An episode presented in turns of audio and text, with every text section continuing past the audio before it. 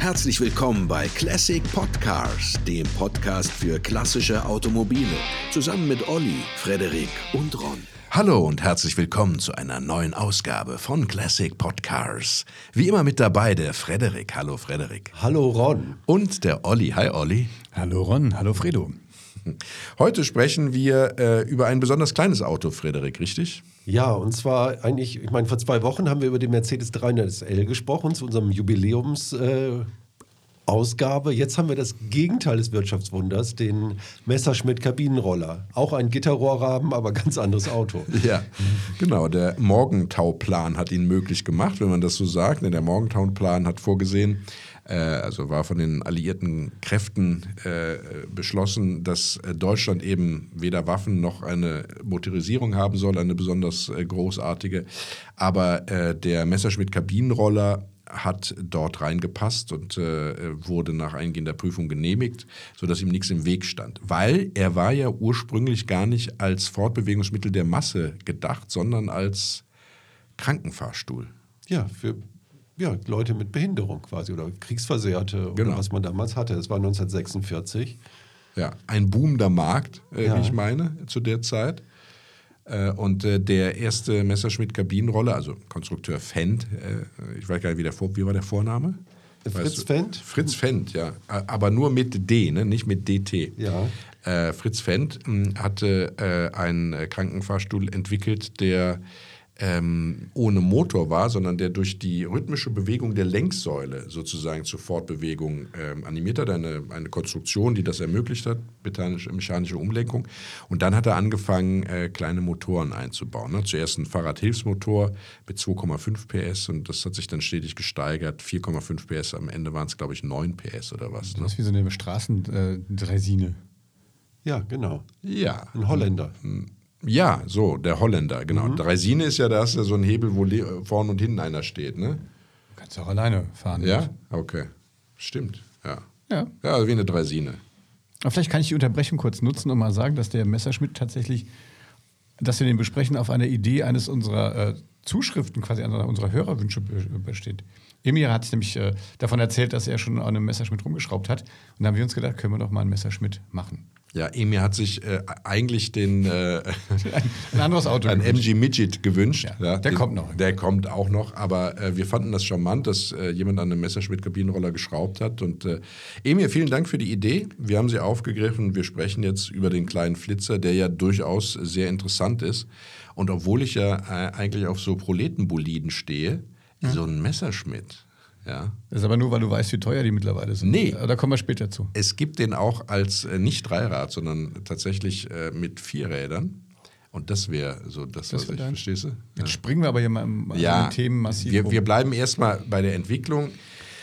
Der KR 175 war der erste, der dann bei Messerschmitt, Messerschmitt. gefertigt wurde. Deswegen habe ich gerade gedacht, dass dann Morgentau-Hookline, dass die darauf hingeht, dass die diese, diese Messerschmitt-Factory ja quasi leer stand. Die stand leer. Ja. Die haben ja allein, das müssen ja riesige Hallen gewesen sein, die haben allein 30.000 Sturzkampfbomber gebaut im Krieg. Ja. Ja. Und jetzt war Schluss. Also der Sturzkampfbomber wurde von Junkers gebaut, das war die U-87. Achso, wie Messerschmitt 109, wie hieß der denn? Me 109, das war ja. ein Jäger. Ein Jäger, genau, mhm. meine ich ja. Also, wirklich, mit, wirklich niemals mit Ron mit äh, Kriegs, kriegswirtschaftlichen Diskussionen. Die Me 109, was 30.000 Stück, dann hatten sie die Me 262, glaube ich, das, ja, das war, war der, erste, erste, Jet quasi. Der erste in Serie hergestellte Strahlentriebler, genau. Mhm. Das, der erste Jet war ja, glaube ich, das Kraftei, ne? Ach so. Ja, ja, und dann gab es auch noch äh, von Heinkel den Volksjäger, so hieß der. Mhm. He 162, glaube ich, oder 163. Ich weiß es also ist auch egal. gerade vom Thema ja, ab. Wir können schon noch mal einen Podcast machen. Es gab äh, große, große Militaria mit Ron Böse. können wir so ein Spin-off machen hier. Und der, der Messerschmidt, der hat dann mit dem Fendt verhandelt. Genau. Also muss übrigens eine blutige Verhandlung gewesen sein, so ungefähr. Ne? Also es muss nicht immer schön gewesen sein, wird kolportiert. Und das weiß ich nicht, wie man das interpretieren soll. Was ist denn eine Verhandlung? Also die war ja sehr zäh und ging über einen längeren Zeitraum und war nicht immer schön. Was, was sind das dann wohl für Augenblicke, wo sie nicht so schön sind? Wollen wir das mal nachstellen? Kurz? Du bist Fan, ich bin Aber es kam dann natürlich ein etwas äh, mehr Auto bei raus, ne? ein Zweisitzer, die Leute saßen hintereinander und, und ein größerer Motor. Das, war die, äh, das waren die Bedingungen, die Messerschmitt dann letztendlich gestellt hat. Er hat gesagt, also es muss mindestens zweisitzig sein. Und äh, er hatte aber schon immer, also bevor er Flugzeuge gebaut hat, auch schon damit geliebäugelt, auch Fahrzeuge herzustellen. Deswegen fand er die Idee ganz charmant. Ich glaube nur, er hatte sich etwas äh, vorgestellt, was mehr also weniger filigran ist, glaube ich, ne? sondern mehr wuchtig. Und äh, dann, äh, ja, deswegen war es wohl so eine kleine Hassliebe. Ähm, später war es ja dann tatsächlich so, also der K, äh, KR 175 oder die KR 175, äh, der Messerschmitt-Kabinenroller mit 175 Kubikzentimeter wurde dann dort gefertigt mhm. und äh, auch der KR 200. Ähm, und äh, ja, sind beides interessante Fahrzeuge, die sich ja nicht maßgeblich unterscheiden. Ähm, äh, aber wie du schon sagst, Gitterrohrrahmen, dann ähm, äh, aufgeschweißte Bleche, wenn ich richtig das in Erinnerung habe. Die äh, Kotflügel sind angesetzt. Am Anfang übrigens äh, komplett ohne Federung oder nur durch so eine, mit so einer Gummifederung. Das wurde später etwas komfortabler dann beim KR 200. Da wurde dann äh, der, der, der komplette hinter, äh, hintere Motorträger mit Rad, also das war ja so eine Schwinge sozusagen, wo der Motor drin saß und das Rad dran war, der war auch noch nicht gefedert, aber der war dann in Gummiblöcken sozusagen gelagert, sodass die Vibrationen nicht unmittelbar an den Fahrgastraum weitergegeben wurden. Und vorne hat er dann äh, tatsächlich äh, eine echte Federung, eine echte Radaufhängung dann bekommen, ja, was bei, dem, äh, bei den frühen Modellen eben auch nicht so war. Mhm. Aber darf ich kurz nochmal, bevor wir jetzt schon wieder so ins Detail kommen, ja. nochmal sagen, was ich total spannend an der Sache finde? Das ist ja eine ganz klassische so eine Startup-Story wenn man sich das nochmal anguckt. Also ich gehe nochmal kurz einen Schritt zurück, weil du warst so schnell drüber weg. Ja. Weil der hat ja klein angefangen, also mit seinem äh, Roller für behinderte Menschen. Dann hat mhm. er angefangen, diese Flitzer, wie er sie genannt hat, zu bauen. So zehn Stück irgendwie. Und und kam dann an einen Punkt, wo er nicht mehr weiter wachsen konnte. Ne? Und dann einfach auch so einen Partner ge gebraucht hat. Und diese Stories hast du ja heute auch ganz oft, ne? dass ich eine gute Idee habe, komme an einen gewissen Punkt und da geht mir quasi die Puste aus. Und dann musst du natürlich so, wie hast du es genannt, blutige Verhandlungen ja. mit den Großen führen. Ja? Und dann brauchst du natürlich auch ein bisschen Glück eigentlich, dass äh, dass das dann fun funktioniert. Also finde ich als Story cool. Und der hat auch cool improvisiert. Ich meine, es gab damals kaum was. Am Anfang waren es Fahrradräder, dann glaube ich Schubkarrenräder sogar, die verwendet wurden. Genau, ja, richtig. Also auch so ganz geile Sachen. Er hat eigentlich dann das irgendwie organisiert und hat ziemlich improvisiert. Genau, stärker bereifte Schubkarrenräder, also das ist natürlich irgendwie ja, ganz Heute lustig. nennst du das agiles äh, Arbeiten. Ja, und MVP, dann, dann mit, ja. mit, mit, Messerschmitt wurde es dann 1952, wurde glaube ich vorgestellt, um einen Zeitrahmen zu geben und von 53 bis 64 gebaut, eigentlich die ganze Wirtschaftswunderzeit. Und genau. es gab ja noch andere ähnliche Sachen, das Gogomobil, Heinkel Kabinenroller, das war natürlich die typische... BMW Isetta. Ja, die Isetta, genau, die typische... Äh, neben dem Käfer die typische Massenmotorisierung. Ja, so war das tatsächlich. Und es war auch so, dass der ja mit dem, mit dem äh, Fichtel- und Sachs-Motor, den er hatte, einen sehr zuverlässigen Motor dann auch drin hatte. Das heißt, das Auto war im Grunde genommen relativ störanfällig und aber auch technisch äh, so simpel, dass man äh, es auch äh, mit ein bisschen handwerklichem Geschick selber immer reparieren konnte. Das war natürlich insbesondere in der damaligen Zeit dann eben auch ein, ein, ein wichtiger, wichtiger Punkt. Aber du hast schon recht, es ist schon eine spannende Sto Story von jemandem, der eine Idee, eine Vision hatte und die dann einfach durchgezogen hat. Und dann hat er gemerkt, wenn er jetzt in größerem Rahmen produzieren will, braucht er A, die Produktionsstätte, äh, B, äh, die, die Arbeitskraft dafür und C, die Kapitaldecke, um eben äh, sozusagen den Cashflow sicherzustellen. Ne? Und äh, ja, eine, eine, interessante Idee, sich vorzustellen, wie, wie Fritz Fendt in der Höhle der Löwen auftritt. ja. ja, das ist echt cool. Ja. Ja. ja. Wer würde denn da zuschlagen? Der Maschmeier? Keine Ahnung. Ich weiß es nicht. Wahrscheinlich keine. ja, aber schon. Die Zeiten sind ja ein bisschen Jochen. vorbei. Die waren schon in den 60er Jahren vorbei. Die Stückzahlen wurden immer kleiner und man wollte vier Räder einfach. Wahrscheinlich haben. Jochen Schweizer, um ja. irgendeinen so kleinen Renncircuit zu bestücken. Ja, aber egal. Ja, nee, sehr schön tatsächlich ähm, das Auto und auch die Geschichte, die sie, die dann durchsetzte, die ja dann ja auch äh, irgendwann ein Ende fand, als Messerschmidt wieder in die Produktion von ähm, Flugzeugen, also zwar Zivilflugzeugen zunächst, aber doch von Flugzeugen dann wieder einstieg. Ne? Äh, und dann auf einmal sagte, schöne Zeit mit dir, Fritz, aber ich brauche meine Hallen. Ja, für den Starfighter. ja, aber man muss sagen, also um kurz was zu sagen, es war also 175 Kubik, 9 PS der 175er und das äh, Autochen fuhr dann 80. Genau. Das finde ich schon geil. Stell dir mal vor, mit 80 mit der Kiste. Ja. Mit so einer Seifenkiste 80 fahren, musst Und du der- auch schon äh, Eier haben. Der 200er war dann ein bisschen äh, 10 PS hatte der dann, das war wahrscheinlich etwas mehr Drehmoment. Und der fuhr dann so, ich glaube, 90, ne, ungefähr. Genau. Und die Hauptunterscheidung ist ja, glaube ich, auch noch, dass der K175 tatsächlich noch so einen Motorradlenker hatte, wo er, wo er Kupplung und Gas, äh, am, am, also Drehgas hatte und Kupplung sozusagen auch am Lenker. Also es war ein bisschen spaciger, aber im Prinzip war es nichts anderes als ein Lenker. Ähm, und äh, äh, das dann mit dem K200 tatsächlich äh, runterwanderte und zu einer Pedalerie wurde. Ne?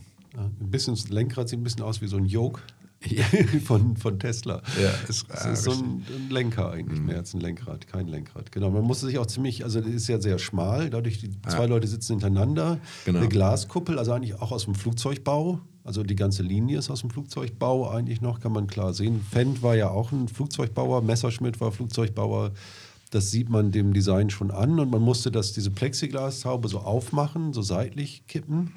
Und dann musste man, glaube ich, das Lenkrad in eine gewisse Position bringen, dass man sich überhaupt hinsetzen konnte. Also es gab da richtig so eine Anleitung für, wie man sich in das Auto reinsetzt. Ja, ja ähm, wenn ich mich richtig erinnere, Olli, hast du doch einen Doktortitel in Plastik. Also schön hat das noch nie jemand gesagt. Du bist doch Ingenieur. ja. Ja, ähm, das war ja vorher war das äh, eine, also ganz früh eine Renalonhaube und wurde dann zu einer Plexiglashaube. Ist das dann ein anderes Material oder nur eine andere Markenname für dasselbe Zeug? Naja, also das ist das, sagen wir mal, dasselbe Grundmaterial, ist beides ein PMMA, aber Plexiglas ist halt ein anderes, ein anderes Produkt, wenn du so willst. Mhm, okay.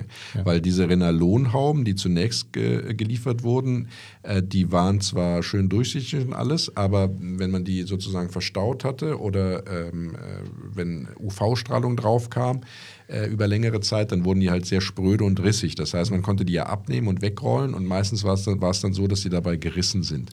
Und deswegen hat man sich dazu entschieden, äh, äh, auf äh, Plexiglas zu wechseln, weil das etwas äh, witterungs- und hitzebeständiger war. Das ist vor allem sehr, ähm, ja, das stimmt. Das, also Plexiglas ist vom Kollegen Röhm ja quasi erfunden, durch so ein Zufallsprodukt eigentlich erfunden worden. Der hat da rumexperimentiert und hat dann irgendwie so einen Plastikklumpen gehabt und in die Ecke geschmissen. Und am nächsten Morgen kam er an und da war das Glas klar und hart. Und dann hat er gesagt, oh, das ist ja cool. Der, der Vorteil von, von echtem Plexiglas ist, dass es wirklich UV-beständig ist und es ist auch inert. Also es, das ist, kann tatsächlich, wenn du das irgendwie, das war ja auch in, in so Bomberkuppeln und sowas drin. Und das heißt, wenn du die Splitter abgekriegt hast, die haben sich nicht entzündet. Also deswegen. und dieses, ja, und dieses Material ist es halt das Problem, es ist nicht kratzfest. Ja? Das heißt, das musst du nochmal extra beschichten, damit es halt kratzfest ist. Deswegen siehst du oft so in so, in so Gondeln oder sowas, wenn echtes Plexiglas drin ist, dann, dass die nochmal so eine zweite Schicht davor haben. Und deswegen ist der, der Vorteil wirklich, dass es halt UV-beständig ist. Das kannst du jahrelang draußen lassen in der Witterung und es wird nie spröde. Ja. Obwohl es beides PMMAs sind. So, reicht dir das jetzt mal so als kleine Absolut, wenn du PMA noch irgendwie ist ein bisschen nerdig. PMMA? Polymethamethylacrylat. Gott, ist das ekelhaft. Eieiei. Was, wie kann man sowas wissen und dann auch noch behalten? Ja. Ne? Wahnsinn. Wahnsinn. Olli, du offenbarst dich ja Seiten von Bildung. Das ist ja Wahnsinn. Keine Ahnung. Weiß auch nicht, das kam so über mich. ja, nee, sehr schön. Hat mir sehr geholfen. Vielen Dank. Ja. Hm, Und ich Noch so eine Frage? Oder? Nee, das, der Rest von dem Roller ist ja aus äh, Blech tatsächlich. Ähm, und äh, äh, interessant ist ja, wie man einsteigt. Ja? Äh, Konnte das jemand von euch mal nachvollziehen? Es gibt ja eine Betriebsanleitung oder in der Betriebsanleitung ist ja extra erwähnt, wie man es macht. Ne?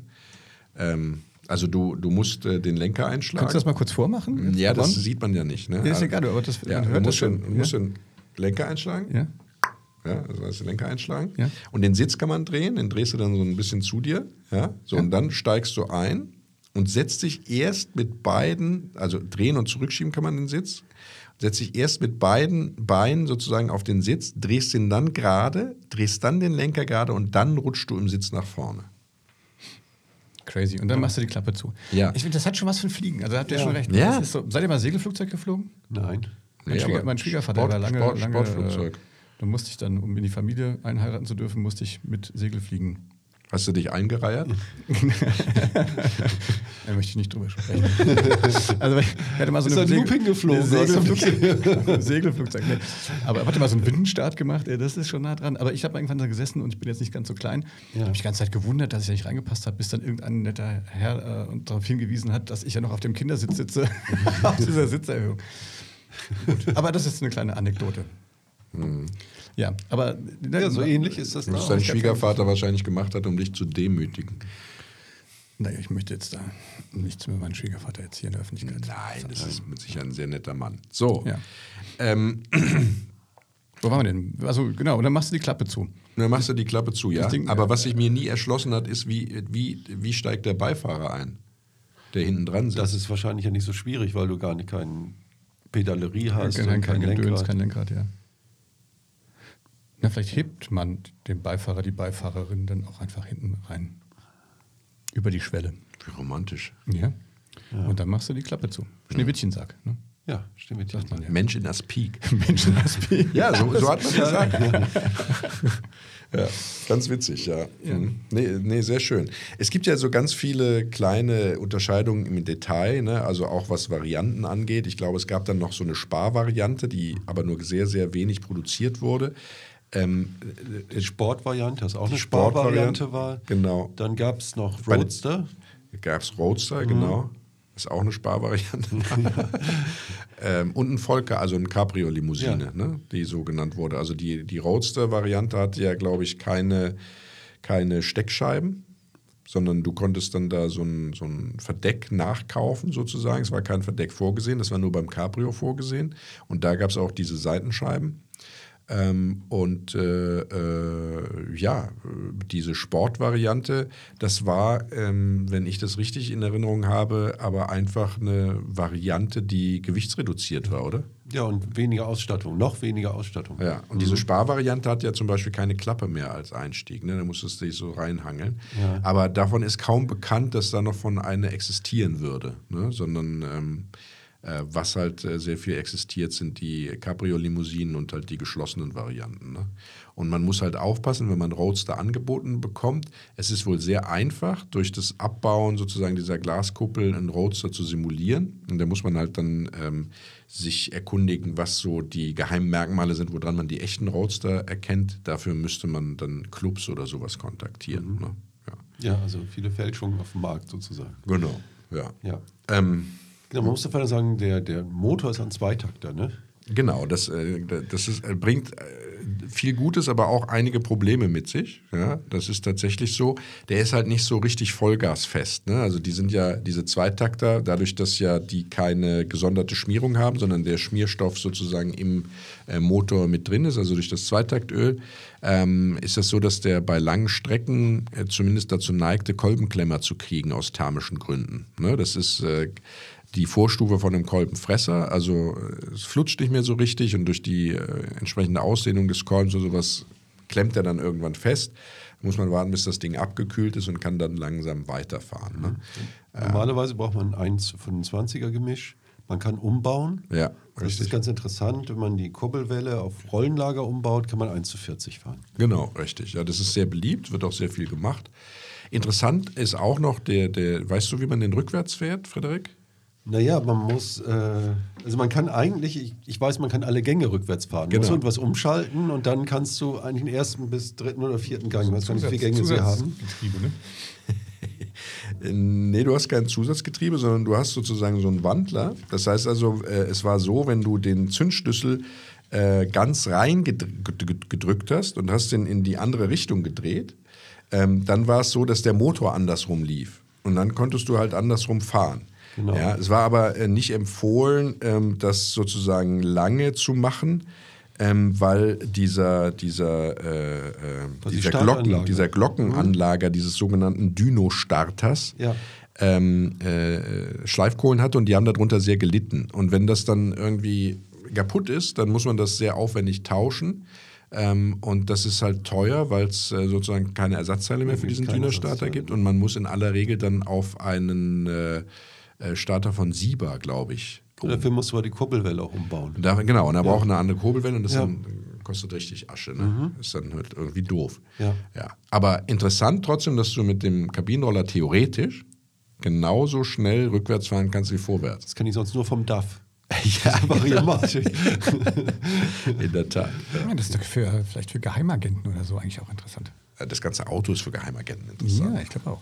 Weil ich könnte mir sehr gut vorstellen, dass es also auch eine Geheimagenten-Variante von dem Messerschmitt-Kabinenroller gab, der als Mini-U-Boot Ja. fungiert hat. Also ich finde, du musst einfach nur Flügel dran klappen und, und hinten so ein Dingsleitwerk und dann hast du ein Flugzeug. Na, wenn du zum Beispiel Tim und Struppi und der Haifischsee kennst. Tim und der Haifischsee aus der Serie Tim und Struppi, da, da wird ein U-Boot ja, äh, pilotiert von Tim, das deutliche Ähnlichkeit mit dem Messerschmitt-Kabinenroller aufweist. Das ist ja verrückt. Wahnsinn. Und ich glaube, dass Hergé sich da am Messerschmitt-Kabinenroller RG? Hergé, Hergé äh, orientiert hat. Ich glaube auch. Hergé. Das H ist ein stummes H, oder was? Gehe davon aus, wenn es französisch ist. Es ist belgisch. Ja, belgisch-französisch. Ja, aber vielleicht gibt es da Bei den Unterschiede. Sties. Da gibt es ein paar Unterschiede, aber im Haar glaube ich nicht. Braunkack. Ja. Nee. Ja, Ähm, Wieso nee? ja, doch. Ja. Also man muss aber tatsächlich festhalten, dass der KR 175 noch, ähm, sage ich mal, äh, eher was war für den von der Front zurückgekehrten harten Nachkriegler, weil die sehr unkomfortabel im Fahren waren, dadurch, dass die wenig Lagerung hatten und gar keine Vorderradfederung und erst mit dem KR 200 dann sozusagen die ähm, ja, etwas, etwas äh, Fahrruhe in das äh, Fahrzeug eingekehrt ist, äh, dadurch, dass eben vorne dann Federbeine äh, gab und äh, die hintere Schwinge tatsächlich auch gummigelagert war. Ne? Das Ja. ist so, was man, Also die 200er sind auch sehr viel gesuchter. Ja, das glaube ich auch tatsächlich. Die äh, KR, die 175er sind etwas archaisch, wenn Genau. ich das so ausdrücken möchte. Genau. Ja. Ja. Aber was, was ist denn mit Korrosion, Frederik? Naja, das ist, gibt es, ne? Im Bugboden, Bodenbleche und so weiter, eine Kotflügel, die Schraubenkanten, die Blechwalze im Einstiegsbereich. Ähm, das, das sind so Sachen, die, die ähm, auch ein bisschen rosten können, aber man kommt ja überall gut ran. Es ist ja auch eigentlich gar nicht so viel, ne? Und die Vorderkotflügel, genau, die sind auch noch irgendwie ähm, anfällig, aber man kann ja alles ganz gut machen. Es gibt auch viele Teile zu bekommen. Also das ist eigentlich, ist das ja ein Auto, was man relativ leicht sowohl restaurieren als auch schrauben kann. Also es gibt tatsächlich viel, äh, viele Teile in der Nachfertigung auch, muss man sagen. Ne? Also ähm, was, was halt tatsächlich ein Problem ist, ist diese Dyno-Startanlage ja? Äh, von Bosch damals äh, der- oder beziehungsweise der Glockenanker, der ist nicht mehr lieferbar. Du hast tatsächlich recht, ähm, es ist auch gut schweißbar alles. Also dieser, dieser Gitterrohrrahmen ist in aller Regel äh, relativ unauffällig. Also was auffällig sind, sind die Bleche an den Stellen, die du genannt hast. Ähm, das hat auch ganz viel damit zu tun, dass der keine ähm, äh, Ablauflöcher hatte. Ne? Also wenn du da bei Regen eingestiegen bist, dann ist das Wasser, das du mit reingebracht hast, halt drin geblieben. Und das hat sich dann Ja. vorne, halt wo die Pedalerie ist und sowas, halt gerne gesammelt und dadurch hat es dann da gerne gegammelt. Ne? Und der hat auch vorne am Bug, ist glaube ich, ähm, unterhalb des Buges gibt, führt so ein Rohr lang Ja. also ähm, halt konstruktionsbedingt. Und da sammelt sich natürlich auch tatsächlich die Mocke total drin, ist ja klar, ne? ist der Bug. Und dann rostet das eben dann auch sehr gerne an der Stelle von unten, ja, äh, dem Innenraum entgegen. Und äh, auch die Dichtungen, muss man ja äh, sagen, waren nie so dicht, wie man sich das heute vorstellt. Und äh, auch wenn diese Autos dann weitergefahren wurden und die Originaldichtungen drin sind, sind die mittlerweile natürlich geschrumpft und porös. Das heißt, auch da ist Wassereintritt möglich. Und was auch wirklich zu beachten ist, ist, diese Autos sind klein. Und wenn man die irgendwo parkt und dann kommt jemand mit einem Benz oder mit, meinetwegen in der Neuzeit jetzt mit einem SUV, der übersieht das kleine Autochen Ja. gerne und dann äh, führt das zu äh, Stoßschäden an Heck und Bug. Und die werden natürlich sehr gerne relativ unfachmännisch repariert. Das heißt also einfach gerne mal zugespachtelt. Ne? Und da muss man halt tatsächlich hingehen mit einem Magneten oder mit einem schichtdicken Messer und muss da gucken, ob da alles in Ordnung ist. Ähm, das hat nämlich äh, vor allem deswegen den Grund, also nicht nur am Bug und am Heck, sondern natürlich können die auch seitliche Treffer gekriegt haben, aber das, sage ich mal, sehr schön spachtelbare Flächen sind, äh, lässt sich das gut ausgleichen. Das Problem ist nur, dadurch, dass die ähm, äh, viel arbeiten. Also die sind zwar relativ verwindungssteif, aber nicht so, dass sie sich nicht sozusagen äh, bewegen würden, ja, dass sie sich sozusagen mit, äh, also ein gewisser äh, Effekt da ist, dass diese ganze Karosserie arbeitet. Und das führt dazu, dass diese Spachtelstellen dann immer reißen. Das heißt also, selbst wenn das gut gemacht ist, ist es trotzdem doof für das Auto, weil es früher oder später auffällt. Da muss man sehr drauf achten. Ja.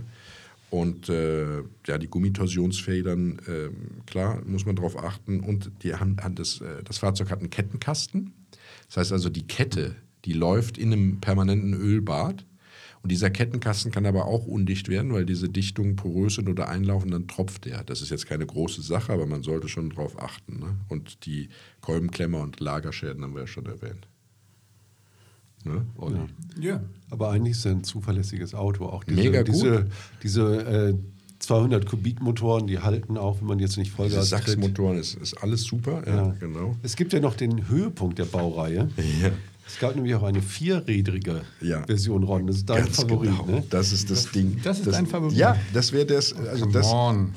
Ja, nee, wirklich. Der Ich meine, 500er. Das muss dir, genau, das muss dir doch klar gewesen sein, Olli, oder? Ja, das ist schon klar. Weißt du, dem, dem, Ich dachte, dass die, die, die, die, gibt es jetzt aktuell eine E-Variante im Nachbau. Ich dachte, dass das dein Ding wäre. Nee, das gibt es auch, aber das ist ganz schlimm für mich.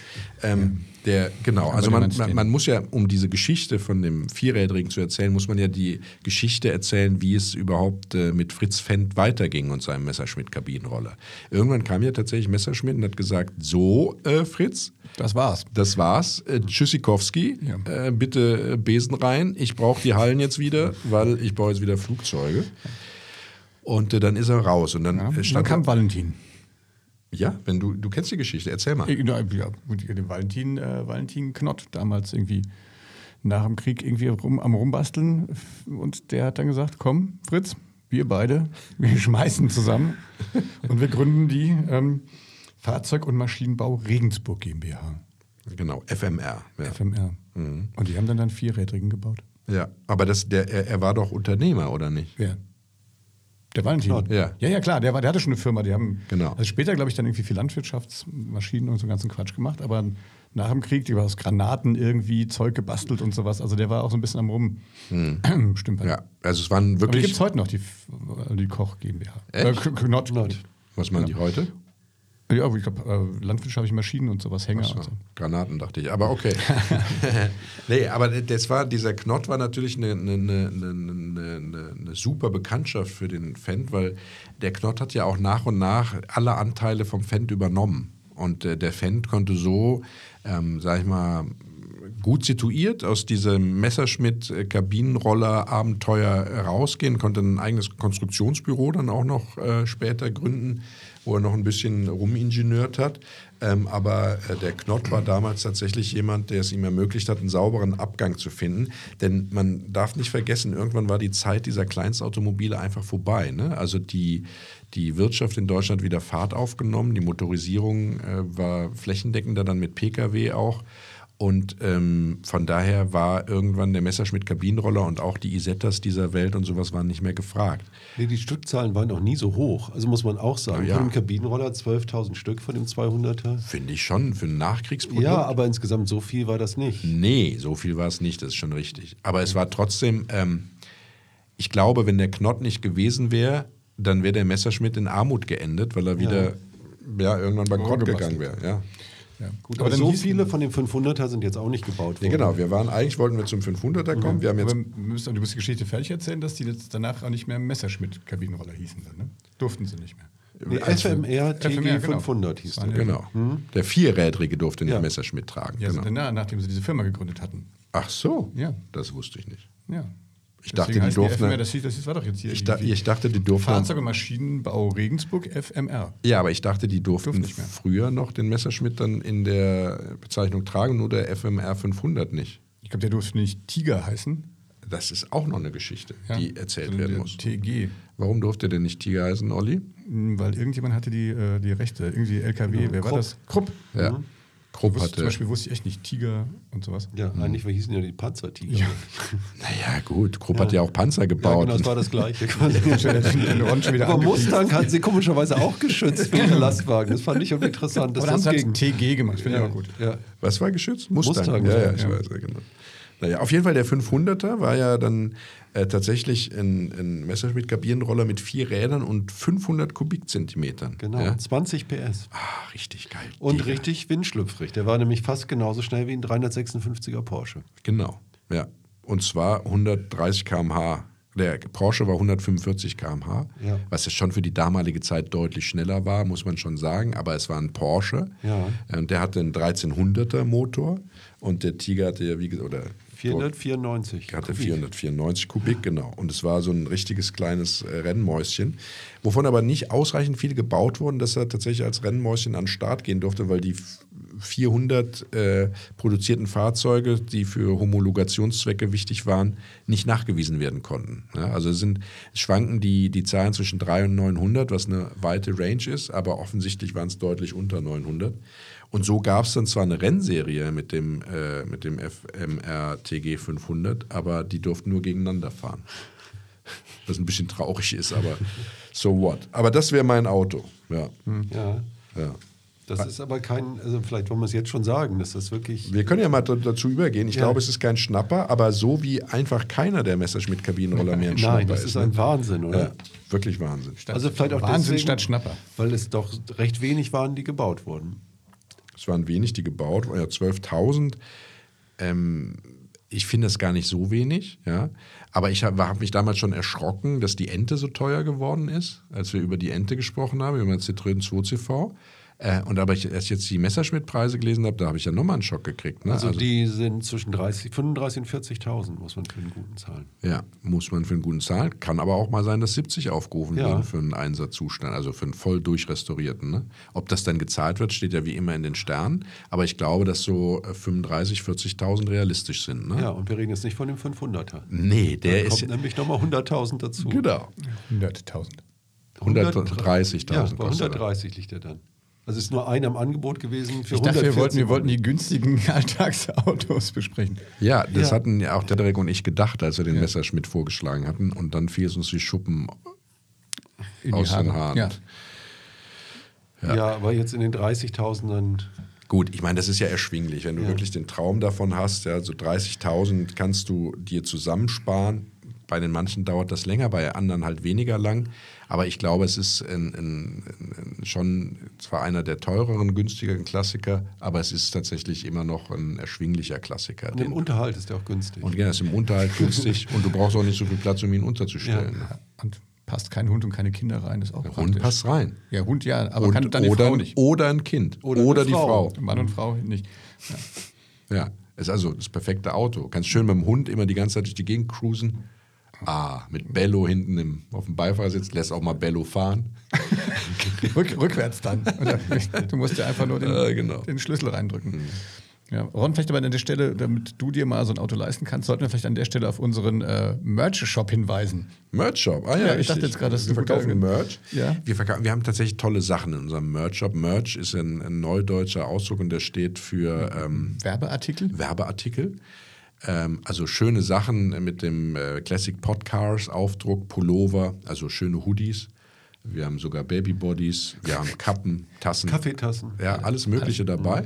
Schaut einfach mal rein in den Shop. Das ist unter www.classicpodcars.de slash shop. Und Slash ist ein neudeutsches Wort für Schrägstrich. So ist es. Ja. Ja. Ähm, schaut mal rein, ist für jeden was Interessantes dabei. Auch alles nicht teuer und es ist äh, qualitativ hochwertig. So viel kann man So viel möchtest du verraten. verraten, genau. Ja. Und falls ihr euch jetzt äh, noch tatsächlich ein Auto wünschen wollt oder konstruktive Kritik für uns habt, dann schreibt uns eine E-Mail an. Fredo, Classic, äh, nette Menschen at classicpodcast.de. hast du vergessen, dass wir nette Menschen sind? Ja, nette nein, Menschen, nie vergessen. nette Menschen at classicpodcast.de. Genau. Mich würde tatsächlich noch interessieren, ob ähm, da draußen jemand äh, von unseren Zuhörern einen Messerschmitt-Kabinenroller fährt und ob er Anekdoten mit uns teilen möchte. Das äh, würde ich interessant finden, wie, wie zufrieden er damit ist, wie anfällig der tatsächlich ist, ob alles gut ist, äh, mit dem Auto durch die Gegend zu cruisen, wie man wahrgenommen wird von anderen Verkehrsteilnehmern. Ob man man überhaupt, übersehen ja. wird. Ständig Überfahren wird. angefahren, genau. Und aber wir wollen haben gar nicht über die Filmauftritte gesprochen.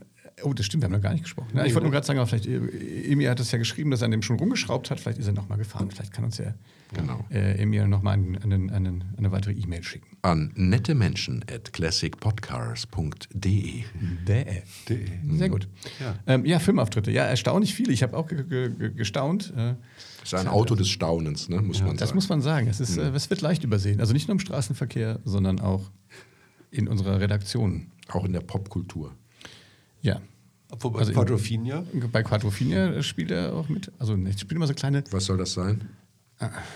Gottfriedo. das war der du Film, bitte. das äh, spielt mit Sting und so, spielte in Nordengland? Von, von The Who, ne? Ist Ja. ein, ein Musikfilm. Und spielt in den Nachkriegsengland. Die Mods und Mit Mods, genau. die, ja, die Toll. über Vespa gefahren. Ja Gott, Ron, jemand, dem muss man auch alles erklären. Ich höre keine Musik. Ich weiß. Aber das ist ja ein Film. Ja. Macht mal. Ja, und was noch? Ja, ansonsten immer so den üblichen Verdächtigen. Also Actionfilme richtig dabei? Nee. Ist auch nicht das Actionauto. Ist Es gibt auch, es gibt auch eins, also ein- einen Film, der auch eine Fortsetzung hat, wo er tatsächlich eine Hauptrolle hat. Ne? Das bitte ich nicht zu unterschlagen. Ja, dann, dann schieß mal los. Ja, ich hab's wieder vergessen. Ja, der ist so das. wichtig, der Film. Nee, das ist ja der. Was, was heißt denn wichtig, wichtig, wichtig? Also ich kann mal, was denn immer ein hundertprozentiger Treffer ist, ist immer zu sagen, also der ist auch bei Jay Lenos Garage, spielt er mit. Das, Also der- das der kannst du bei jedem alten Auto Ja, genau. sagen. Und da ist- da nur Jay Leno mindestens eins, ja. Der Willy, Willy Bu- Bush Report. Der Willy Bush Report und die Nachfolge, der Nachfolgefilm hieß Deutschfieber. Also Willy Bush Report ist ein Film, ähm, da fährt ein rasender Reporter, glaube ich, ne, immer im Messerschmitt Kabinenroller zur deutsch-deutschen Grenze und er erlebt da Abenteuer. Und in der Fortsetzung Deutschland Fieber fährt er mit dem Messerschmitt Kabinenroller, der dann auch äh, sozusagen reaktiviert wird, ja, äh, durch das neue Ostdeutschland erlebte Abenteuer. Nach dem Mauerfall. Nach dem Mauerfall, genau. Genau. Ja. Ja. Ja. Und äh, also zentraler Film für das Automobil, verstehst du? Für den Messerschmitt Kabinenroller. Verstehe. Ja. Da brauchst du nicht mit The Who oder sowas kommen, verstehst du? Auch. Ich komme aber auch mit The Who zur Not. Genau. Hat da auch dieses U-Boot mitgespielt? Yellow Submarine? Das waren die anderen Who. ja. Oh Mann. ja, Ron. Ich krieg dich schon noch klein, Olli. Mit diesen Fragen. Ich bin äh, Das macht dich fertig. Ich weiß. hartgesotten. Über 100 Folgen mit Ron Böse, ganz ehrlich. Da, Was- was? Kevlar äh, Was entwickelst man vielleicht auch nochmal sagen muss, also der Fendt hat ja immer weitergemacht. Der ist 2000 gestorben, aber er hat nochmal. Stimmt. Der hat nochmal den, den äh, Fendt 2000 vorgestellt. Mhm. Das war ein, ja, in den 90er Jahren der mobilen, der quasi der Kabinenroller für die Zukunft. Ne? Richtig, So ein ja. futuristischer Kabinenroller, der im hohen Alter noch äh, ist an den Start gegangen, leider nur einer produziert. Er hat den auch nicht fertig gekriegt, ne? aber die Erben haben gesagt, das war so ein Herzensprojekt von dem Mann, wir bauen den fertig, aber nur den einen. Ja. Ja, und der wird dann, steht der nicht im Haus der Geschichte? Nee, das ist ein, äh, nee. weiß ich gar Nee, ich weiß es auch nicht. Aber ich glaube in irgendeinem Museum, ja. Schöne. Und ab und zu wird der Kabinenroller ja auch immer noch mal wieder aufgegriffen. Mit E-Modifikationen Ja, und so der, weiter. der wird jetzt sogar als Messerschmitt Kabinenroller neu aufgelegt, Ja, als mit E-Antrieb. Ehrlich? Ja, ja. mhm. Das ist Aber, ja eigentlich wieder zeitgemäß fast. Ja. ne? ja, aber er sieht. Für er, Mikromobilität. ich finde, dass das Design, die, an, die möchte gern Anlehnung an den alten Messerschmitt Kabinenroller nicht so gut gelungen ist. Okay. Gut, also lieber das Original. Ja, natürlich, immer. Verbrennermotor. Aber ich finde immer so, also jetzt wo ich auch weiß, vor allem was so eine Kiste kostet, ich Ja. hab, die sieht man immer so bei so Oldtimer-Ausfahrten und sowas und die gibt es ja ganz geil, da gibt es ja auch so, äh, da habe ich neulich mal irgendwo gesehen mit solchen, äh, wie heißt das denn so, wie so Gepäckträgern, da gab es ja. Ja. dafür. Wo man dann irgendwie Koffer und sowas Ja, da ja. draufschnallen konnte. Da habe ich eigentlich sogar Ski draufgeschnallt. Die standen dann hinten so. Es gab auch einen Anhänger dafür. Ich stehe da drauf, wenn die Leute natürlich auch in den Klamotten so kommen und Ja. wirklich die Autos dann so ausstaffieren. Bei solchen äh, touristischen Ausfahrten irgendwie. Also wie gesagt, es gab extra einen, also einen Motorradanhänger, konnte man auch dran machen. Und einen normalen Reiseanhänger auch. Ja. Und es gab auch einen extra als äh, Messerschmitt-Kabinenroller Abschleppwagen konzipierten Messerschmitt-Kabinenroller. Für die Servicestellen. Und dann haben die sich gegenseitig abgeschleppt. Nein, Ja. da gab so es eine, so, eine, so eine äh, Abschleppstange und die hast du dann sozusagen in die Lenkung von dem zu abschleppenden Fahrzeug, äh, konntest du die dort befestigen und dann hat der mitgelenkt. Und dann konntest du den ohne, äh, ohne Fahrer hinter dir herziehen. Äh, autonomes Fahren. Ja. Was der Fendt, was halb, der, was halb der autonom. Fendt, halbautonom, Stufe 2. Was der Fendt alles erfunden hat, ey. Ja. Alter Verwalter. Der Fan war schon ein geiler Typ, glaube ich. Ich glaub. Aber ich glaube, dass alle Beteiligten an dieser Geschichte, ja, alles so alte Ingenieurshaudegen waren, die sich nicht damit zufrieden geben konnten, dass, dass äh, alles kaputt ist und die alles genutzt haben, um irgendwie im Zivilen wieder Fuß zu fassen und irgendwas zu entwickeln, was irgendwie. Aber zum Fendt da vielleicht eine Geschichte, da haben wir auch noch gar nicht drüber gesprochen. Der äh, gab ja so einen Rekordversuch äh, Ja. ne, mit einem 200er, KR 200.